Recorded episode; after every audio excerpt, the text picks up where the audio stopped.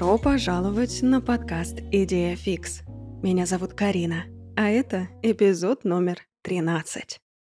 Есть, значит, в США, в штате Огайо, национальный парк, на котором располагается ферма «Малабар». На эту ферму со всей страны съезжаются исследователи паранормального, охотники за привидениями и просто любители пощекотать себе нервы. Ферма «Малабар» считается главным местом активности призраков в Огайо и Соединенных Штатах в целом. Но даже посетители часто не знают историю, почему это место стало таким и откуда привидения там вообще взялись. И именно эту историю я вам сегодня расскажу. 2 июня 1829 года родился Дэвид Роуз – сын мельника, который решил пойти по стопам своего отца и сохранить его профессию. Дэвид встретил Ребекку Истер, которая была на пять лет его младше. Они влюбились друг в друга и поженились 5 февраля 1855 года. Особо ничего не известно ни о их детстве, ни о их ранней жизни, кроме того, что молодожены решили устроить свою жизнь в сельской местности штата Огайо. Спустя год после свадьбы, в 1856 и мы уже поняли, что все дело происходит в 1800 каких-то там годах, поэтому я опущу эту деталь и буду говорить просто, что в 56-м Ребекка родила их первого сына Джона. Но в те времена уровень младенческой смертности был очень высок, и поэтому Джон не дожил и до года. Спустя еще один год, 1 декабря 57-го, родился их второй сын Уолтер, а в 59-м родилась Джулия Энн. Они жили душа в душу, пока молодую семью не разделила гражданская война. В сентябре 61-го Дэвид записался в армию, предложив в качестве помощи свои навыки мельника. Но военный из него получился так себе. И всего спустя год службы, 23 июля 62-го, Дэвид дезертировал – Куда он бежал, точно неизвестно. Может помогать Ребекке с детьми, а может помогать своему больному отцу, который тогда болел и умер как раз два года спустя, в 64-м. И навестив неизвестно кого, а может он вообще никого не навещал, а просто отсиживался где-то в кустах. В общем, после перерыва Дэвид вернулся в армию, но следующей весной, 17 апреля 63-го, снова сбежал. Где он был, опять же, непонятно – но он вернулся назад лишь 30 апреля. Потом он прослужил еще год, а в мае 64-го был госпитализирован с хронической диареей аж на два месяца, что демонстрирует его весьма тяжелое состояние, раз посреди войны его положили в больницу так надолго. 30 ноября он опять дезертировал, но, правда, уже в последний раз, потому что назад он уже просто не вернулся. Несмотря на все побеги, Дэвид Роуз был с почетом уволен из армии в январе 65-го. И хоть, как мы видим, Дэвид явно не находился на передовой и вообще часто был даже не рядом с полем боя, несмотря на все это, он потерял слух полностью в одном ухе и частично в другом. И также он потерял то ли зрение в правом глазу, то ли полностью правый глаз. Итак, спустя 8 лет после возвращения Дэвида с войны 13 марта 73-го рождается Силия Фрэнсис Роуз. И ее имя только пишется как Силия, но произносится как Сили. И сейчас бы никто и глазом не моргнул на большую разницу в возрасте между детьми. Например, что Джулия была старше Сили на 14 лет, а Уолтер на 16. Также никто бы и не заметил, что Ребекка родила Сили почти в 40 лет.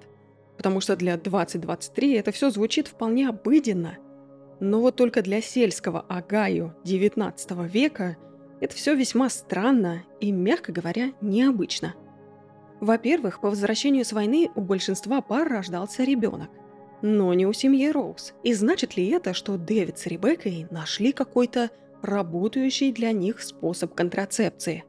Но этот способ дал сбой спустя аж 14 лет. Странно.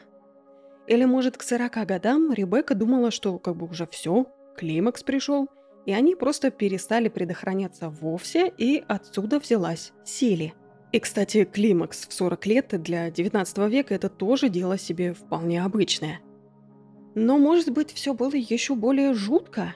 И матерью была не Ребекка, а 14-летняя Джулия. А кто тогда был отцом? Ну так, конечно же, все спекуляции. Странности на этом не заканчиваются. Следующий странный момент – это то, что по факту 80-го года Джулия просто исчезает из всех документов и архивов того времени. И пытаясь восстановить исторические записи, возникла такая версия. Джулия Роуз выходит замуж за Джона Лонга 15 ноября 76 -го. В декабре этого же года Дэвид и Ребекка продают Джону 60 акров своей земли за 600 долларов.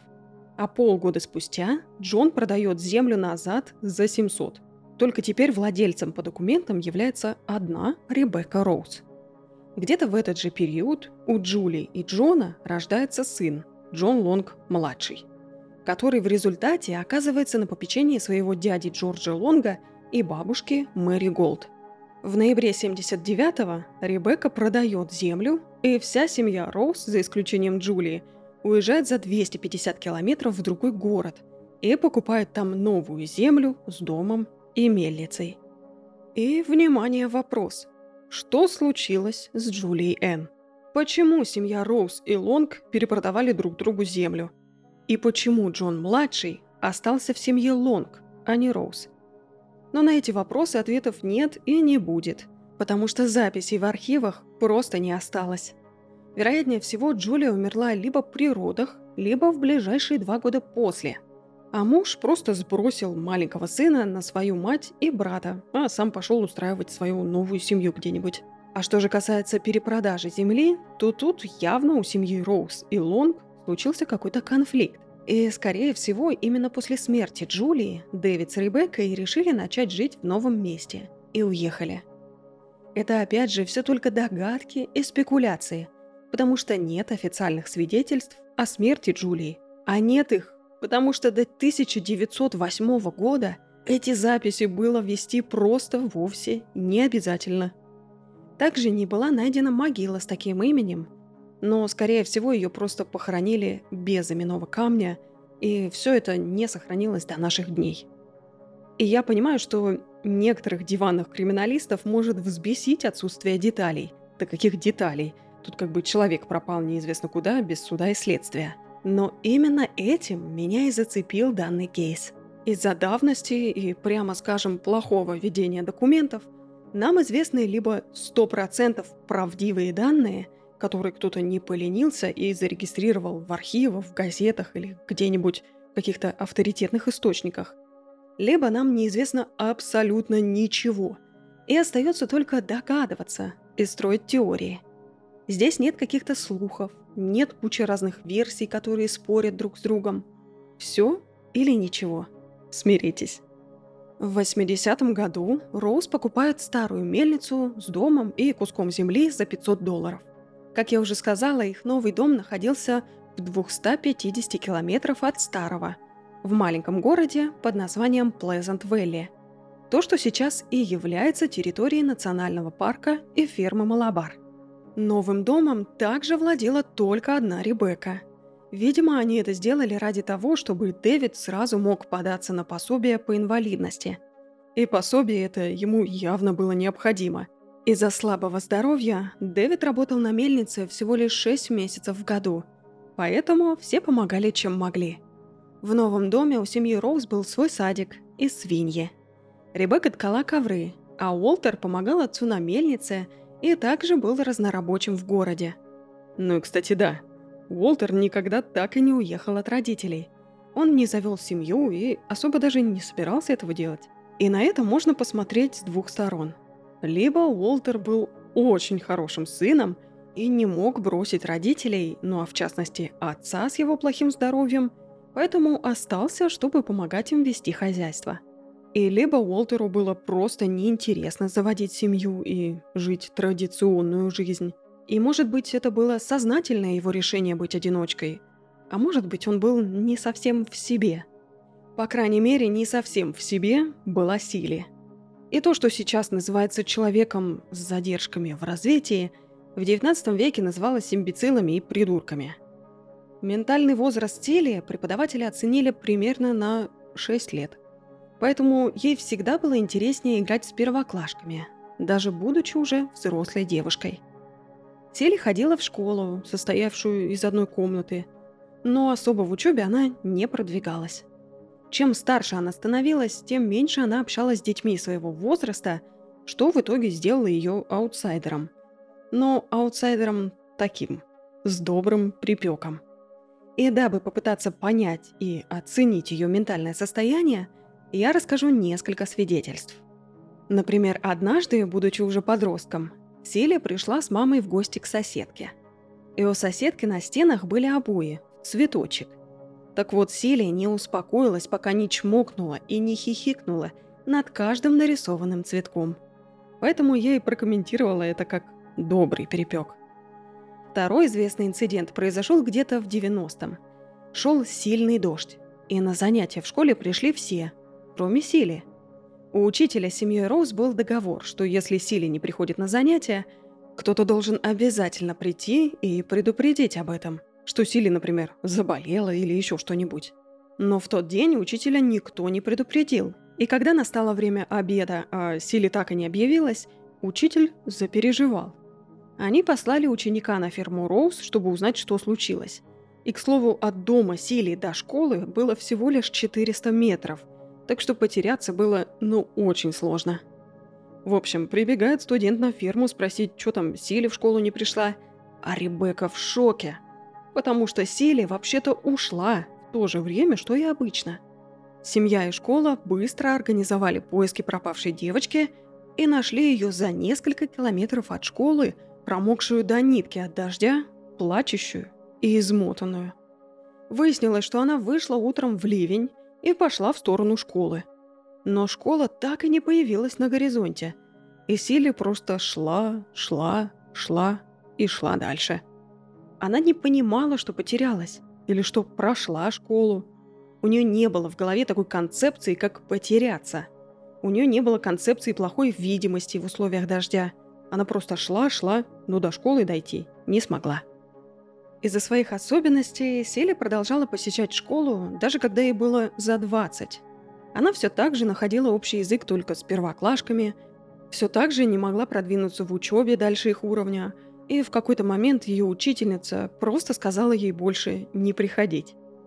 Селия много читала и прекрасно запоминала и пересказывала все прочитанное – но она вряд ли даже полностью понимала и воспринимала всю прочитанную информацию, и также она не могла добавить к ней ничего нового. То есть своих идей усилий не было. И из-за этого факта все случившееся становится еще более интересным. К середине 90-х Сели Роуз была уже взрослой женщиной, со всеми к этому прилагающимися гормонами, изменениями и потребностями – вот только телом взрослой женщины управлял ум ребенка, который не понимал, как со всеми этими потребностями справляться. Мальчики стали главной ее заботой. И вместо того, чтобы бегать с первоклашками, теперь Сили смотрела, как парни играют в футбол, и болела при этом за обе команды. Первым предметом ее влюбленности стал 20 с лишним летний сосед Клем Флеминг.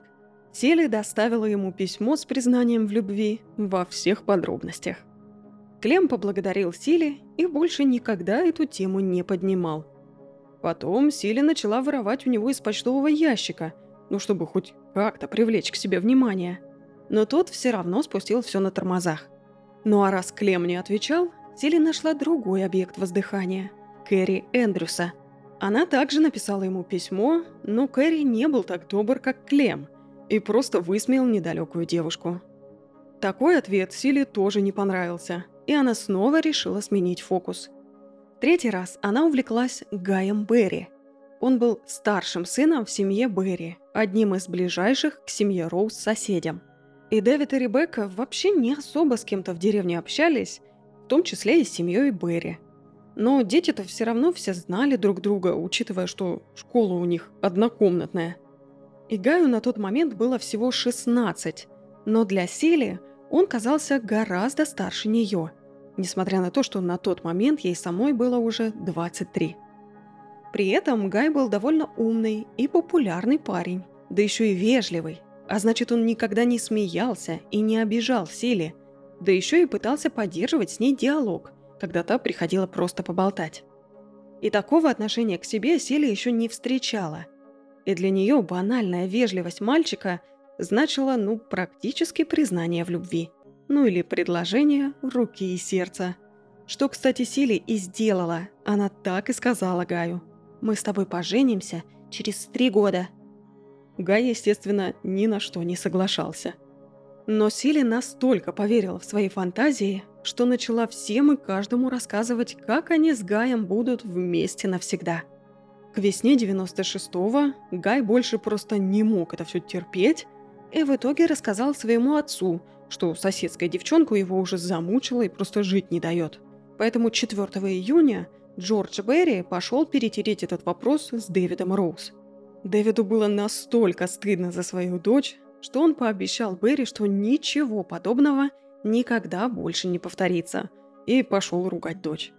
Но Селли боялась главного в семье – маму. Она клялась и божилась, что никогда больше не приблизится к Гаю, только лишь бы отец ничего не рассказывал маме. Но через пару дней Дэвид все-таки рассказал все Ребекке, и та разразилась в гневе и начала орать, что и как она сделает Сили. И Сили была просто в ужасе. Примерно в это же время, неизвестно то ли раньше, то ли позже визита Джорджа Берри, по всей округе обсуждалась история об убийстве в соседнем городке. Об этом писали в газетах, об этом говорили все соседи, и это дома обсуждали Дэвид с Ребеккой. В маленьком городке семья фермеров по фамилии Стоун была жестоко убита. Муж, жена и их наемный рабочий. Полиция обнаружила подозреваемого Джона Смита – который работал на семью Стоун какое-то время, а потом пропал.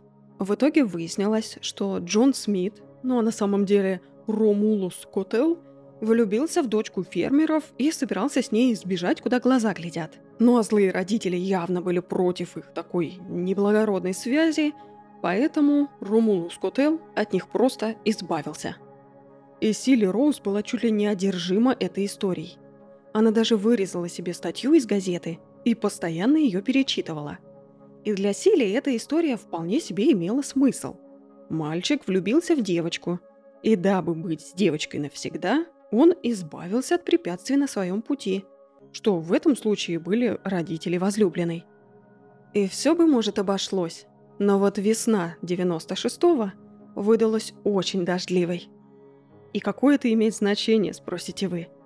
А вот из-за дождливой весны пришли на ферму Роуз колорадские жуки и начали жрать их урожай. Поэтому Уолтер сходил и купил крысиный яд, который Ребекка каждый раз разбрасывала вокруг огорода, чтобы избавиться от надоедливых жуков.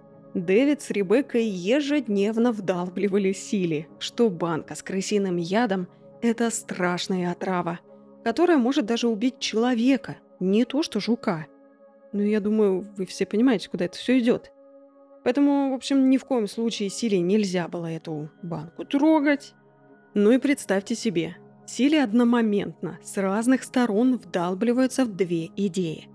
Что человек может убить во имя любви, и что крысиный яд вполне себе этих людей убивает. Итак, впервые за 23 года в голове Сили Роуз возникла собственная, правда не такая уж и уникальная, идея – 24 июня 96 года вся семья собралась за завтраком. Яйца, хлеб, творог с вишневым вареньем и кофе. Дэвид в предыдущий день много работал и проснулся ужасно голодным, поэтому навернул аж две тарелки. Уолтер поел как обычно, а Ребекка в тот день неважно себя чувствовала и только немножко поклевала. Силе же предпочла просто остаться без завтрака – После еды Дэвид пошел на мельницу, Уолтер пошел в лес собирать ягоды, а Ребекка собралась начать ткать новый ковер. Но прежде чем сесть за работу, Ребекке сильно захотелось пить, и та попросила дочь принести ей водички. Но после первого же глотка у Ребекки началась сильнейшая рвота, и спазмы в желудке были настолько невыносимые, что та упала на пол. Ребекка сразу поняла, что дело плохо – и сказала Силе немедленно бежать за отцом. Сили сделала, что и сказали, и вернулась назад с Дэвидом. Дэвид тоже сразу понял, что все здесь серьезно, и немедленно отправился за доктором. К счастью, местного доктора в городе не было. Почему к счастью, я поясню позже. И так как доктора не было, Дэвид был вынужден скакать на своей повозке в соседний город. Там он подобрал доктора Джона Маккопса, и они уже вместе поскакали назад в дом Роуз. Но по дороге у Дэвида тоже появилась страшная жажда. И тот буквально умолял доктора сделать остановку и попросить у кого-нибудь воды. Дэвиду налили воды в ближайшей ферме. И его постигла та же участь, что и жену, на помощь которой он и вез доктора – его свалили с ног сильнейшая рвота и спазмы. Доктору пришлось погрузить Дэвида в повозку, и тот поехал скорее на ферму Роуз. С помощью силы доктор Маккопс погрузил Дэвида на диван, как в двери начал долбиться сосед.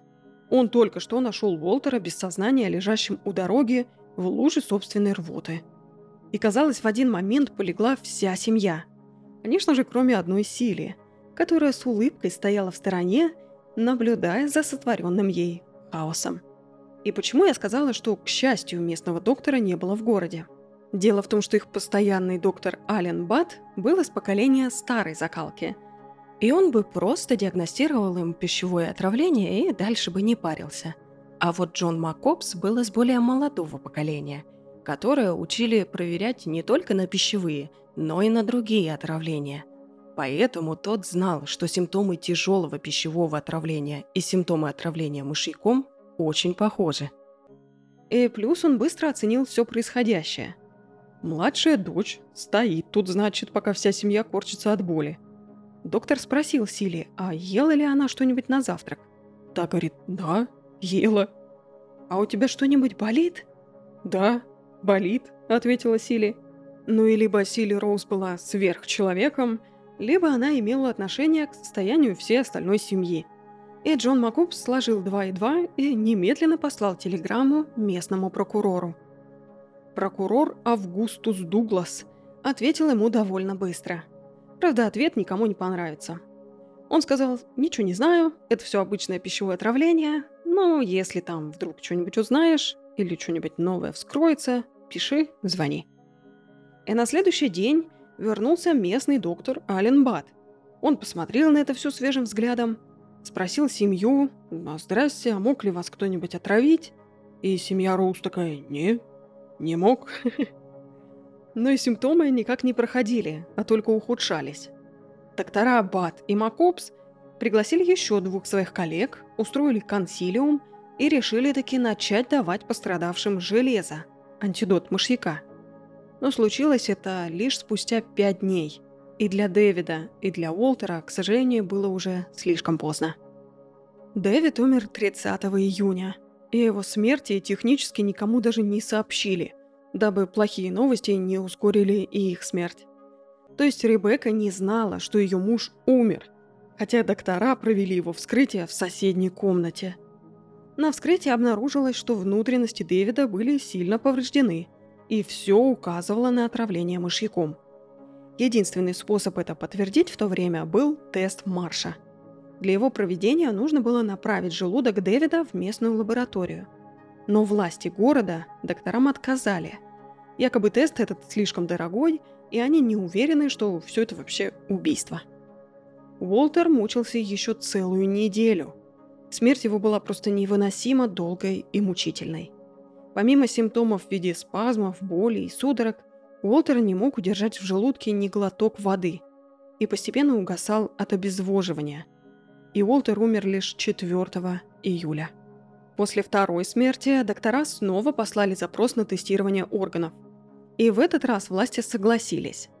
Но сначала они согласились протестировать желудок Дэвида, который стоял в банке уже неделю как бы, и это явно не самый свежий образец – но несмотря на это, только в случае, если в желудке Дэвида обнаружится мышьяк, то власти разрешат протестировать и желудок Уолтера. Какой в этом смысл? Абсолютно никакого. Потому что мышьяк не задерживается в тканях и органах. Поэтому вероятность что-то обнаружить стремилась к нулю. Тем временем в городе начались спекуляции. Все газеты трубили о смертях в семье Роуз, и население разделилось пополам – кто-то считал, что Сили убийца, и готовы были чуть ли не линчевать ее на улице. А кто-то отказывался верить, что глупенькая маленькая Сили, целующая цветочки на обоях и болеющая сразу за две команды, вообще была способна на такие ужасы. Шериф поручил прокурору Дугласу заняться расследованием этого дела. И пока не были известны результаты теста Марша, прокурору оставалось только опрашивать свидетелей. Ребекка была в тяжелом состоянии, но она постепенно шла на поправку. Когда Дуглас начал ее опрашивать о том дне, кто готовил завтрак, не помогала ли ей Силе, Ребекка уверенно сказала, что она сама все приготовила – и дочь ни к чему не притрагивалась. При допросе Силии тоже ничего нового узнать не удалось. Та явно дала заученный ранее ответ. И после каждой фразы поглядывала на мать, чтобы убедиться, что все сказала верно. Сколько бы их ни переспрашивали, обе всегда давали один и тот же ответ. Завтрак в тот день готовила Ребекка. И точка. Спустя неделю, наконец, пришли результаты теста. Дэвид Роуз умер от отравления мышьяком. Доза в его организме была настолько большая, что ей можно было убить несколько Дэвидов. И следом был отправлен на тестирование желудок Уолтера. И тот же результат – отравление мышьяком тяжелой степени. Итак, на руках у прокурора Дугласа оказался кейс с двойным убийством, очевидная подозреваемая и, по сути, никаких доказательств. Ну, кроме тестов. Ни он, ни шериф просто не знали, что делать дальше, и решили просто все бросить. Они прекратили расследование и оставили Сили в покое. Дома, наедине со своей матерью. И, конечно, соседи иногда приходили и помогали, чем могли, но большую часть времени Сили самостоятельно ухаживала за Ребеккой. Она готовила и кормила мать. Также она изучала новые рецепты блюд и выпечки – так, в середине июля Селя заглянула к семье Берри со свежеиспеченным пирогом и сказала Джорджу Берри. «Здрасте, а я тут испекла пирог для вас и миссис Берри. Но пирог только для вас двоих. Гаю нельзя съесть ни кусочка, понятно?» И Джордж забрал этот пирог и поблагодарил Силе, но, будучи в здравом уме и твердой памяти, есть он его, конечно же, не стал – и выбросил целый пирог на задний двор. Позже, тем же днем, миссис Берри пошла на задний двор вытряхивать ковер и заметила, что пирог весь в дырках от клювов. Она пошла проверять куриц, ну и, конечно же, все курицы до единой были мертвы. Следующее специальное угощение Селя приготовила для пастора, который регулярно навещал Ребекку и молился с ней, ну или о ней – Селя запекла ему особую курочку, но в тот вечер пастор решил не приходить к семье Роуз, ну, просто рандомно, потому что нашлись какие-то более веские дела. И знал бы он, что это решение спасло ему жизнь. И, кстати, почему Сили хотела отравить пастора, для меня большая загадка. Если ее родители и родители Гая ей как-то мешали быть с любовью всей ее жизни, то пастор-то тут при чем?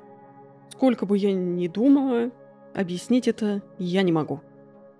Спустя три недели доктор Бат на одном из своих регулярных визитов сообщил долгожданную новость.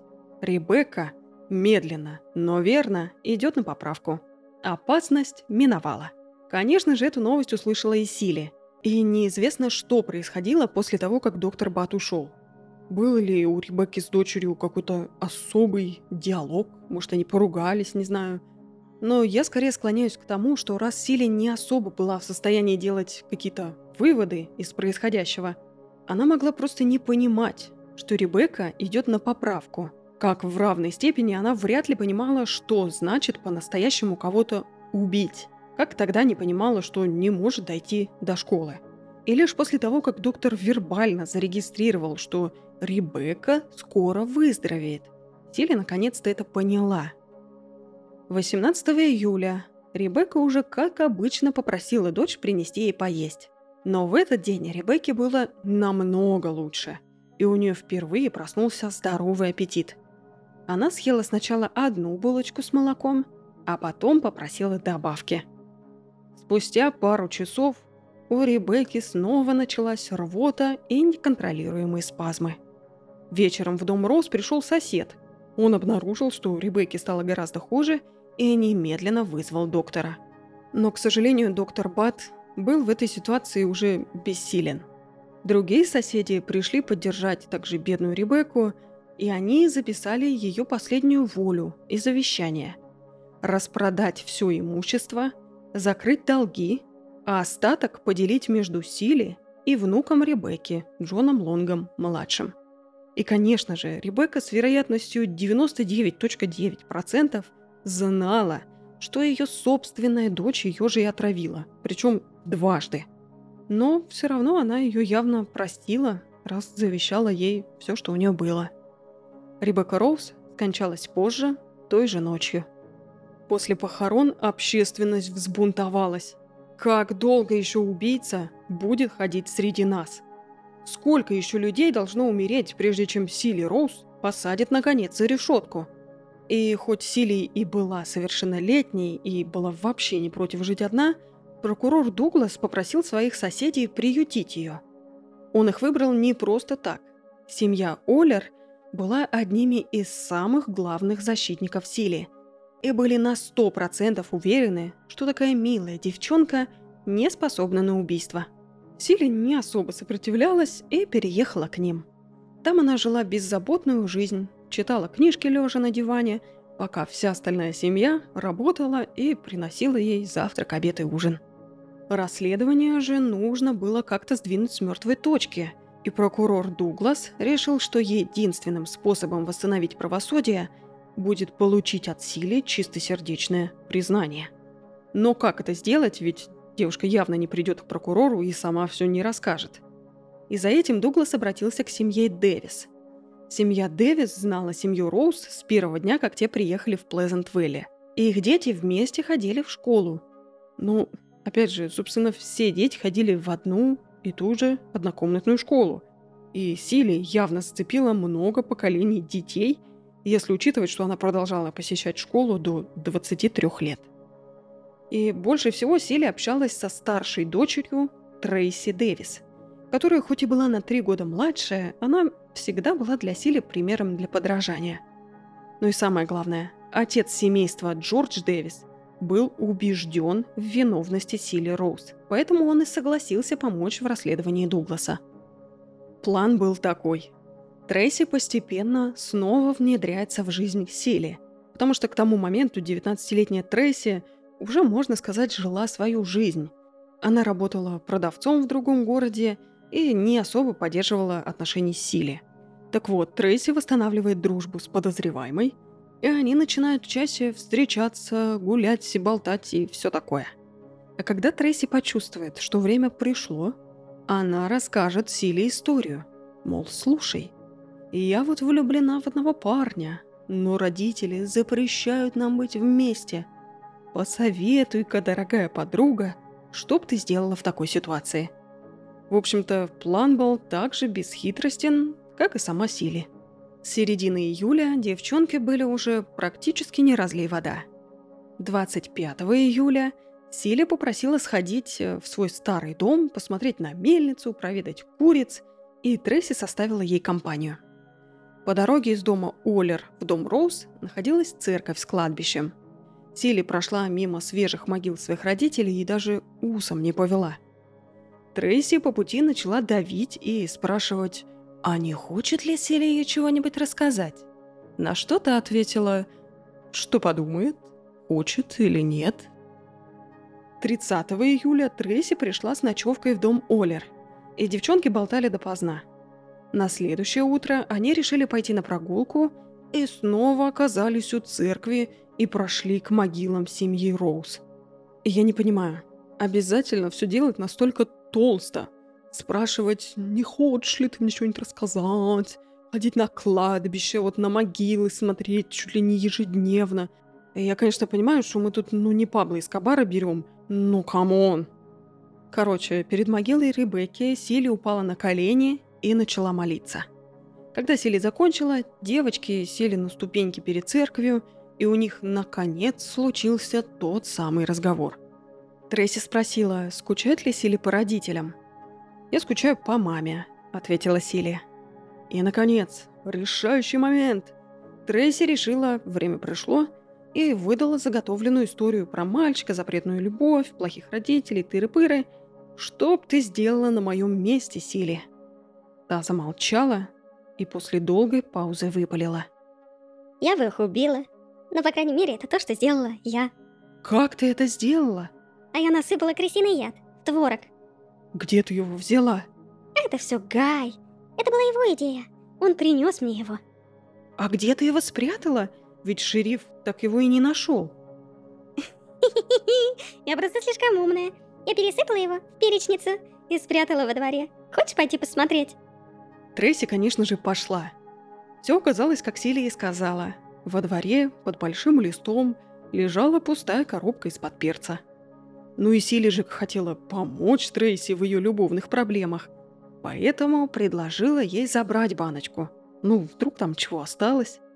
И прокурор был в шоке, что Трейси удалось раздобыть ту самую банку с ядом. Но даже если бы они и нашли в ней остатки мышьяка, то это еще опять же ничего не доказывает.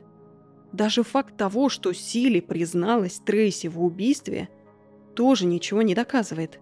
Потому что один человек – это слухи, а вот два человека – уже свидетели – Поэтому 1 августа была организована операция номер два. Отец Трейси Джордж пришел на ферму Олер и залез на второй этаж, ну или скорее верхнюю полку их амбара, где хранилось сено для скота. Чуть позже в этот же амбар Трейси привела Сили. Девушки уселись в повозку и стали болтать. Сили была благодарна, что Трейси никому не рассказала ее тайну, и поэтому раскрылась еще больше – рассказав, что Гай тут вообще-то был ни при чем, и что она все сделала сама. И яд это был их, семейный, так сказать, который просто все время стоял в шкафу на кухне. Ты только никому не рассказывай, поняла? И Трейси такая, конечно, обещаю тебе, что я не буду той, кто расскажет обо всем полиции. Вот те крест.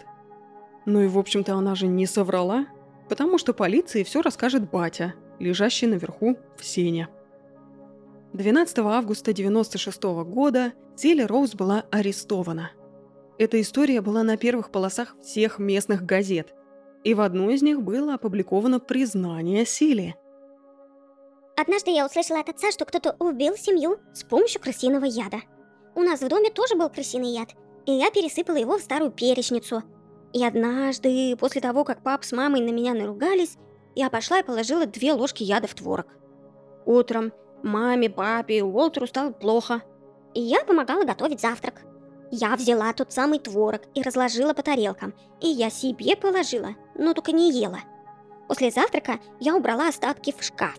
Но потом решила выбросить все во двор. Во дворе курица и шесть цыплят поклевали творог, и это убило всех.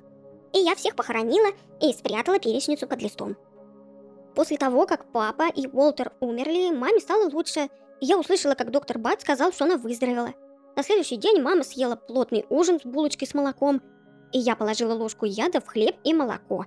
И около трех часов дня дала ей все это на обед. Мама сказала, Сили, хлеб с молоком на вкус какие-то сладкие. Я промолчала, но сильно боялась, что мама меня раскусит. Примерно через час маме стало плохо.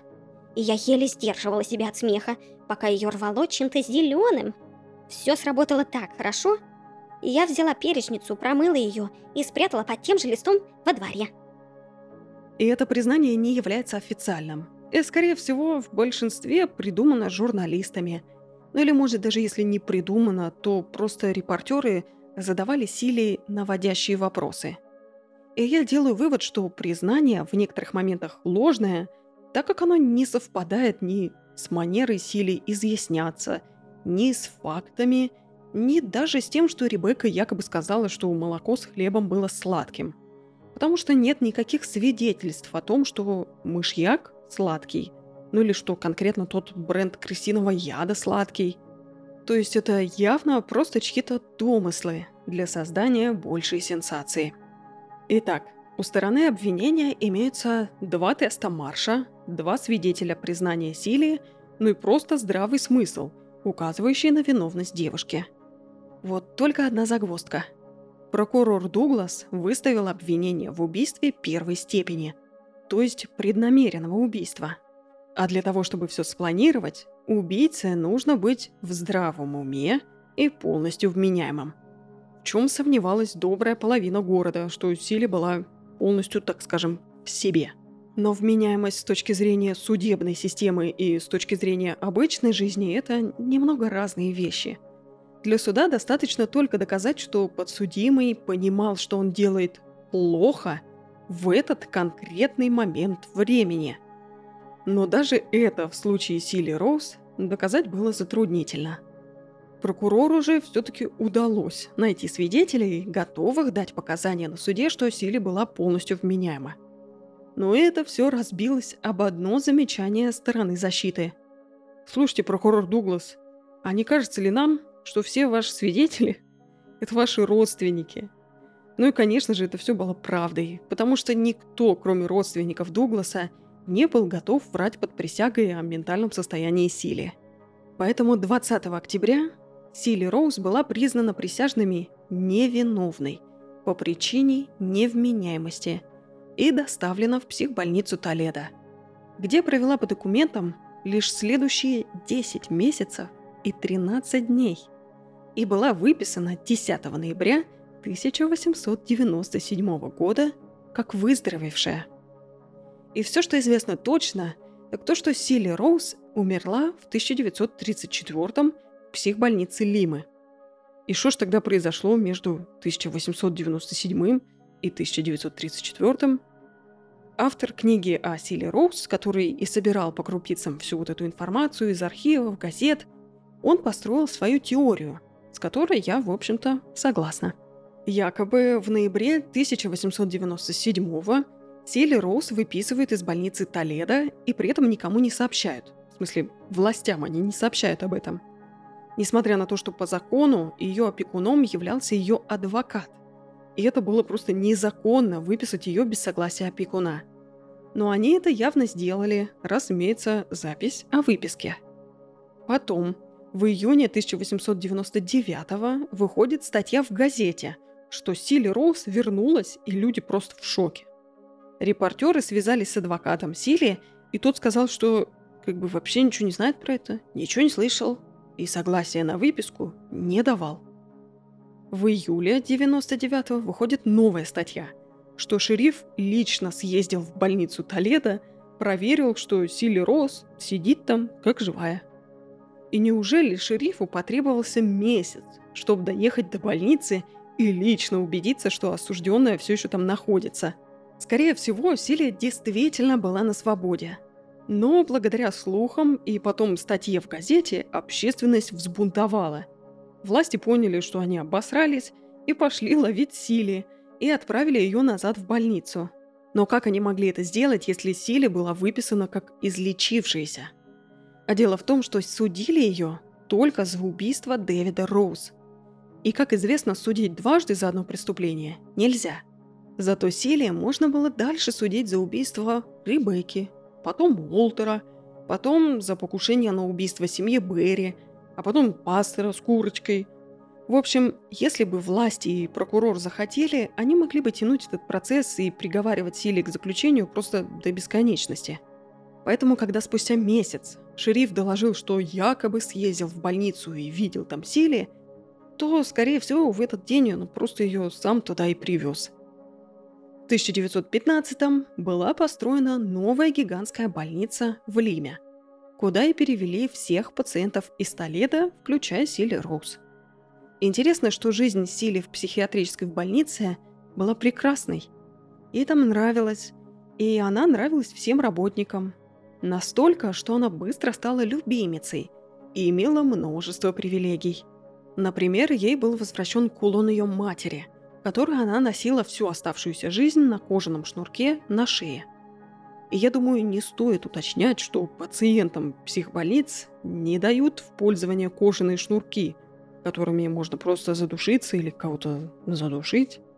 Но Селе это было разрешено, и она никогда не нарушила это доверие.